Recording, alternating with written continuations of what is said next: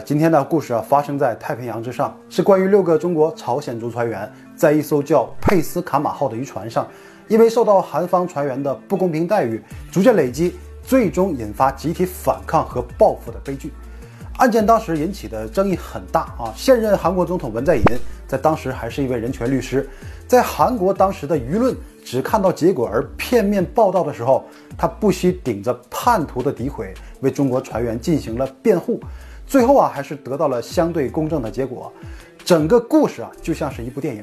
但如果我们要充分了解一部电影，就先要了解一个时代的背景和那个时代的人。在正式进入故事之前，首先我们要从中国的朝鲜族说起。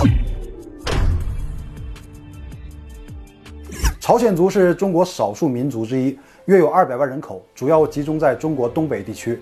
吉林延边朝鲜族自治州是朝鲜族最密集的地方。这是一个能歌善舞的民族，母语除了汉语，还有民族语言朝鲜语。而朝鲜语和韩语基本相同，区别就是说话的语调不同，以及韩语会多一些像英文直接音译而成的外来语。中国朝鲜族与韩国人或者是北朝鲜人交流起来没有太大的障碍。自改革开放之后，经济的狂潮袭来，老一辈人呢吃苦耐劳，艰苦奋斗，每一个人都为了养家糊口而努力工作。转过一边再看韩国，那个时期啊，韩国大力发展工业，经济得到了快速的发展。在所有的行业当中，曾几何时，远洋渔业也是工业化早期的一项重要收入来源。人们向往大海，向往满载而归，向往像个男人一样面对海浪、炎热和雷雨侵袭。但随着经济发展越来越好，产业结构日益丰富。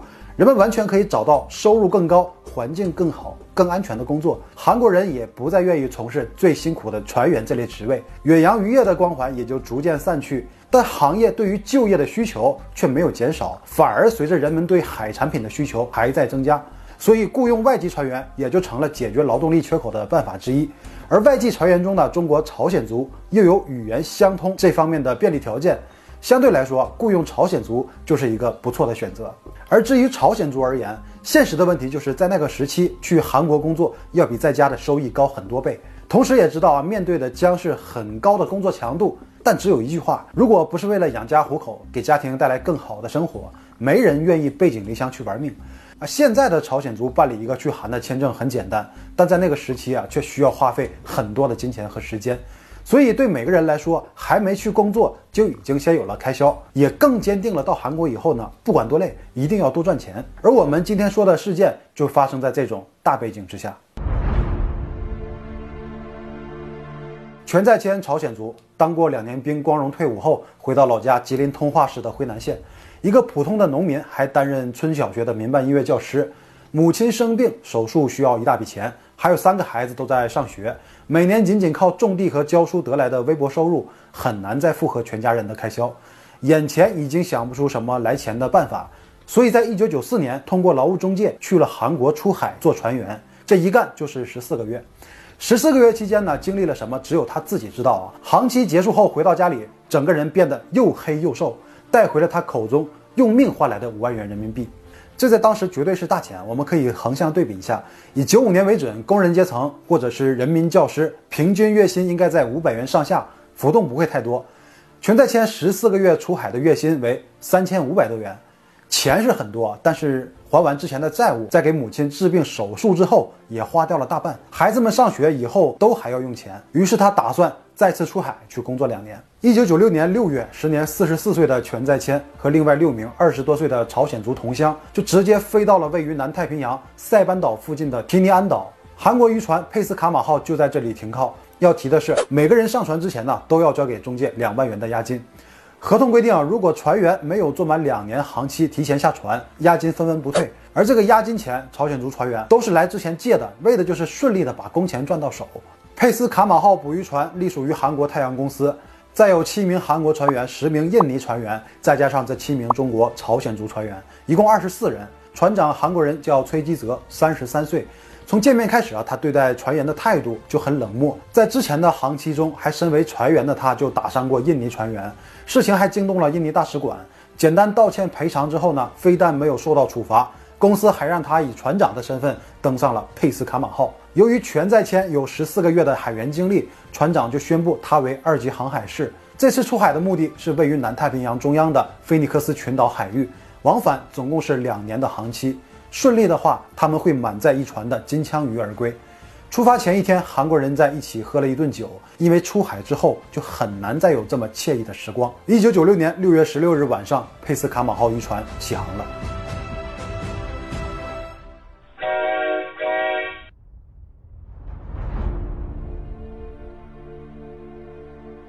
七名中国船员中，除了全在谦以外的六人，就别说接受过任何训练，根本就从来没有登过船。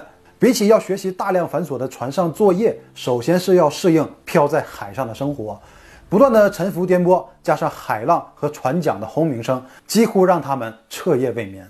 在那个特定的时期，韩国人非常的注重辈分和等级，他们说啊，这是一种礼节。给予上级和长辈尊重啊，这无可厚非，但是却让很多为老不尊、为富不仁的人也跟着有了底气。打骂下属的行为就是司空见惯，而佩斯卡马号渔船就是一个小型的韩国社会，不是韩国人的人也要注定受韩国人的气。第二天一早，身材魁梧的大副江仁浩让全在谦教其他船员绑鱼绳，而这时六名中国船员呢出现了严重的晕船反应，头晕、呕吐、站都站不稳。根本就没有办法顺利工作。可是江仁浩的脾气非常火爆，就用脚踢船员的屁股，并伴随着韩国经典的“狗崽子”怒骂。所有的人啊都感到了很诧异，但是对方实在太过强势。第一天的工作可以说就是在不断被辱骂中度过。这个江仁浩他不光打中国籍船员，对印尼船员同样施暴。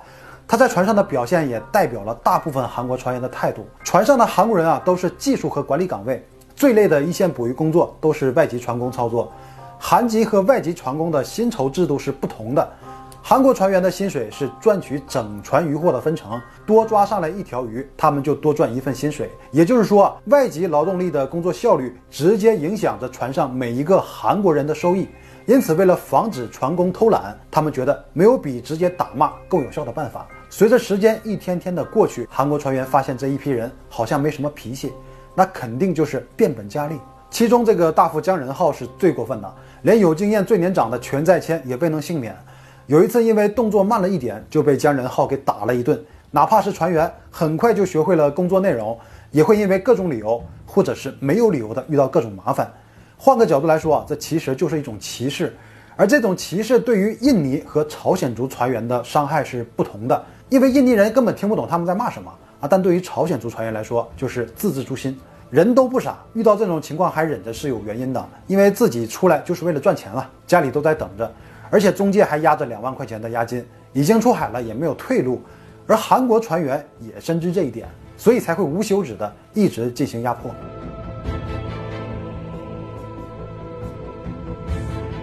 韩国船员中，李仁熙是唯一对中国船员表示同情的，全在谦也把他作为一个桥梁传个话。希望船长和大副啊对船工多一些耐心。李仁熙把话传了过去，啊，结果迎来的是劈头盖脸的一顿臭骂。船长和大副可能感觉这就是常规操作，而船员把这些说成是一种欺凌，就让他们自己很不爽。他们的报复很快就来了。一天早晨五点，所有人到船尾进行首次投绳作业。朝鲜族船员崔锦浩成了第一个被打的人。他因为动作慢，姜仁浩就用捕鱼器具打了过去，导致头和耳朵受伤出血。崔锦浩没有任何的反抗，继续工作。另一名朝鲜族船员白中范的鱼饵一直挂不好，船长崔吉泽骂骂咧咧地拿起一条鱼砸向了他的后背，然后将他摔倒在地上，就是一顿乱打。李春生就是抬头看着发生的事情啊，船长就把工具扔到了他的脸上，导致流鼻血。与其他人不同，李春生被打后开始躲闪。这船长一看更来气，就拿起铁棍开始追打。打了一通之后，让李春生跪下。可尽管跪下以后，崔吉泽也没有就此罢手，手持铁棍抬手就要打他的头部。李春生下意识地躲了一下，还是打中了肩膀。那这一次被打中的李春胜再也无法忍受，瞬间爆发，直接站了起来，左手抓住船长手中的铁棍，右手锁住了船长的喉咙，大力将船长按在了墙上。这一切发生的很快，也是船员们第一次动手反抗。顿时情况发生扭转，韩国人也是有些迷茫。那其他中国船员啊，见状也顺手拿起了身边的工具，一起被欺压的印尼船员也站到了中国船员这一边，和船上的管理层发生了对峙。毕竟人多势众啊，刚才还十分猖狂的崔基泽态度竟然开始缓和，让所有人都保持冷静。啊，全在谦和韩国的李仁熙也做了双方的工作，事态才没有往严重的方向发展。在所有人的不满和抗议之下，船长和大副在船员面前承诺，以后不再打骂外籍船员。有四名印尼船员当场表示受不了了，选择在下一个停靠下船。其余的两国船员都认可了达成和解。通过这件事啊，让所有人都明白一个道理：自己一次次的忍让，也是让对方气焰越发嚣张的原因。看来，必要的强硬才能换来自己的尊严。没有了打骂，取而代之的是精神上的折磨。七月份的前二十七天，船长和大副以追赶工作进度为借口，把所有的工作都安排给朝鲜族船员。在海上恶劣的环境下和大量体力工作面前，时间似乎过得很慢，每一刻都变得非常难熬。每天的睡眠竟不超过三个小时，很多人都到了临近崩溃的边缘。回望一下出海的时间，才仅仅过了一个多月而已。长时间缺乏睡眠的生活还要持续两年，哪怕是有四年经验的全在谦也无法忍受。所有人的精神已经到了另外一个境界，已经完全不顾及还有需要偿还的债务，哪怕继续受穷，宁愿押金不要了，也不想在佩斯卡马号继续待下去。一九九六年七月二十七日，所有朝鲜族船员向船长表明希望下船。其实这种情况是船长不愿意看到的。因为渔船是带着公司下达的任务出海的，如果他们都下船，那预期的捕捞目标就完不成了，也就没有办法和公司交代，内心还是有些顾虑的。呃，三天后，船长又召集中国船员做思想工作，但所有的人去意已决，只有崔万峰没有表态，还想继续干下去，这也是有原因的。这个崔万峰是因为后期啊和韩国船员走得很近，所以会受到韩国人的照顾，工作也相对轻松。自然的就和这些老乡产生了隔阂，甚至发生纠纷的时候，已经不站在同胞这一边。那在这种极端的环境中啊，人为自己着想，其实也无可厚非，至少啊他没有伤害别人。出人意料的是啊，这次船长同意了六名船员的下船申请，拿出了一份手续，让所有人在文件上签名，按手印确认下船。等签完字呢，船长拿过文件，亮出了背面的文字，所有人都傻了，原来这是一个圈套。六名中国人登船后，不服从船长和甲板长的指示，随心所欲拒绝工作，并手握凶器，企图杀害船长，存在暴行，决定驱逐出船。那之后，船长就摊牌了啊，狗崽子们能那么容易走吗？啊，现在船正在驶向西萨摩亚，根据法律规定，你们会在西萨摩亚被拘留三个月，期间吃住的所有费用都是由你们自费，等你们家人拿钱才能放人。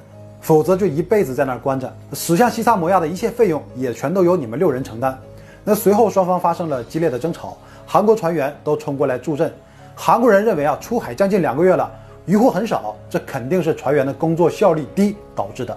那船员们回到寝室之后，各自计算每人出海的花费，往返机票加押金三万元，在西萨摩亚吃住三个月的费用不会低于两万。为了出国在外借的钱和利息，再算上驶往西萨摩亚的燃油费用。家人在办理手续到西萨摩亚拿钱赎人，每个人的损失将在十万元左右。一九九六年，十万元。七月三十一日，全在谦这个曾经的退伍军人找到船长，说尽软话，希望对方能够网开一面。您看，我母亲有病需要手术，三个孩子还上学，这么搞下去啊，等于要了全家的命。毕竟大家呢共事一场，这实在没有必要赶尽杀绝。啊，船长没有表态，只让他回房等消息。而佩斯卡马号依然朝着太平洋岛国西萨摩亚驶去。随着时间过得越久，距离西萨摩亚也越来越近。所有中国船员看着大海，万念俱灰。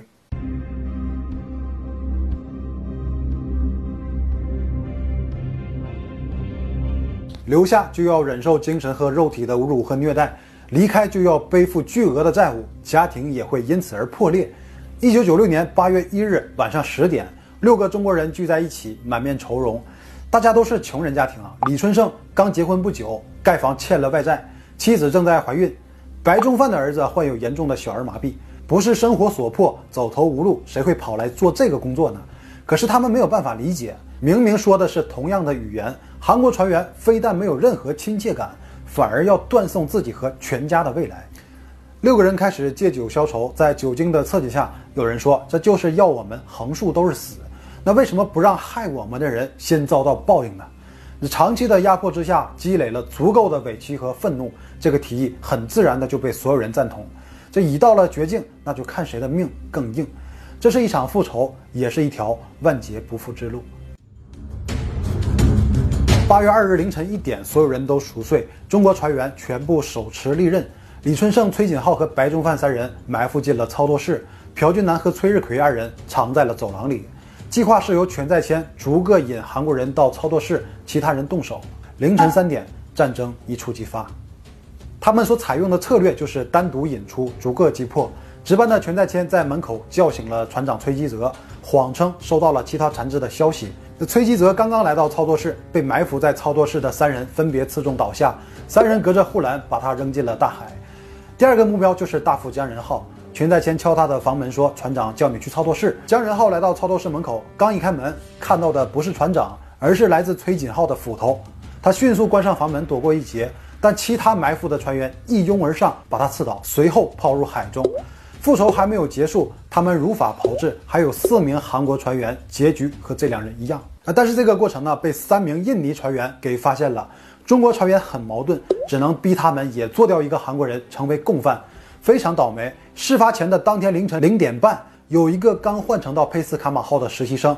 他成了三名印尼船员的目标，被扔下了船。韩国人中唯一幸存的就是和朝鲜族船员正常相处的李仁熙。他们把李仁熙给捆了起来，扔进了储藏室。然而行凶的六人啊，全都失控了。他们仿佛成了魔鬼，并没有就此罢手，将自认为的叛徒一直站在韩国人那边的崔万峰和剩余三名没有动手的印尼船员乱棍打倒，然后扔下了船。一夜间，十一人在佩斯卡马号上消失了。为了防止幸存者发送求救信号，六人将船上的无线电设施破坏，让渔船向日本的方向驶去。八月二十四日，船只突然产生了十度的倾斜，随时都有倾覆的危险。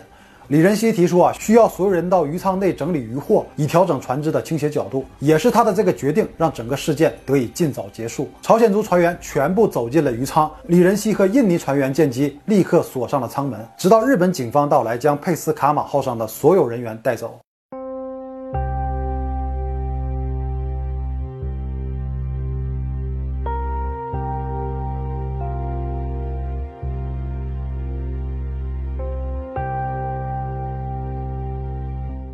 这事件在韩国引起了巨大的震动，六名中国船员在一审中全部被判处死刑。全在先在狱中写了长达万字的陈情书，详述被韩国船员虐待的经过，但并没有得到韩国媒体的重视。韩国的新闻媒体大多从结果的角度出发，放送新闻，对虐待的细节呢只字不提，或者是一笔带过。民众也不明真相啊，在舆论的引导下，自然就会对六人有极大的偏见。韩国政府也拒绝六人的家属入境探望。全在线的陈情书在韩国没有引起波澜，反而是漂洋过海传到了中国。同为朝鲜族的律师赵峰看到了相关报道，决定为这六个人提供法律援助。他也联系到了当时还是人权律师的文在寅。文在寅听了这个事件之后呢，也决定从人权的角度出发，帮助船员们得到公正的判罚。在辩护过程中呢，文在寅拿出了很多有力证据，证实了船长崔基泽等人有过欺凌船员的前科。使案件的定性以及结果都发生了变化，最终所有人都被改判为无期徒刑。而韩国是在一九九七年十二月之后才不再执行死刑，也就是说，案发的一九九六年被判处死刑的话，是一定会被执行的。所以赵峰律师和文在寅是真的救了六个人的性命。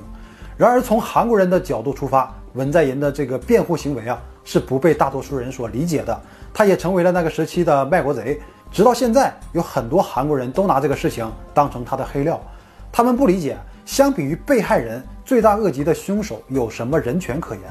对于这种质疑呢，文在寅在法庭辩护的时候就已经说过，这也是六个人可以得到韩国法律宽恕的重要原因。人有像人一样活着的权利。凶手还在为自己做下的罪恶而接受惩罚。时至今日，六人仍在韩国釜山监狱服刑。回看一下整个事件，侮辱欺凌下属却遇害的韩国船员，只想赚钱养家糊口却成为凶手的中国船员，以及在事件中无辜受难的其他船员，他们都有一个共性，就全都是为了生存而挣扎的人。韩国社会的阶级等级分化很明显，本身远洋渔业的从业者就会经常遭遇到上流社会的轻视，因为之所以从事这个行业，就是文化素质不高，他们被这种环境熏久了，就会形成一个固有的思维。所有人都一样，我能忍着上面，下面也要忍着我，所以他们面对更弱者就很难感同身受，反而把这种怨气继续向下发泄。理所当然地认为服从和隐忍就是这个行业和空间的规则。再加上之前所有人如他们所愿没有反抗，更坚定了他们的想法，肆无忌惮地欺凌下属。这反映的就是这个行业重要岗位从业者的综合素质极差，管理模式和规章制度就是一纸空文，没有科学完整的培训体系，这才是整个事件的诱因所在。然而在那一时期，愚昧的韩国远洋渔业只能看到问题的表象，解决办法就是不再雇佣朝鲜族船工。尽管舆论也曾过度妖魔化中国朝鲜族，但是一个人的出现才改变了所有人刻板的印象，他就是卢武铉。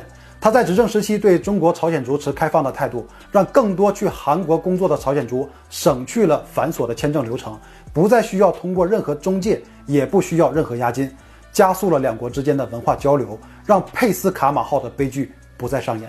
那好了，以上就是本期的所有内容。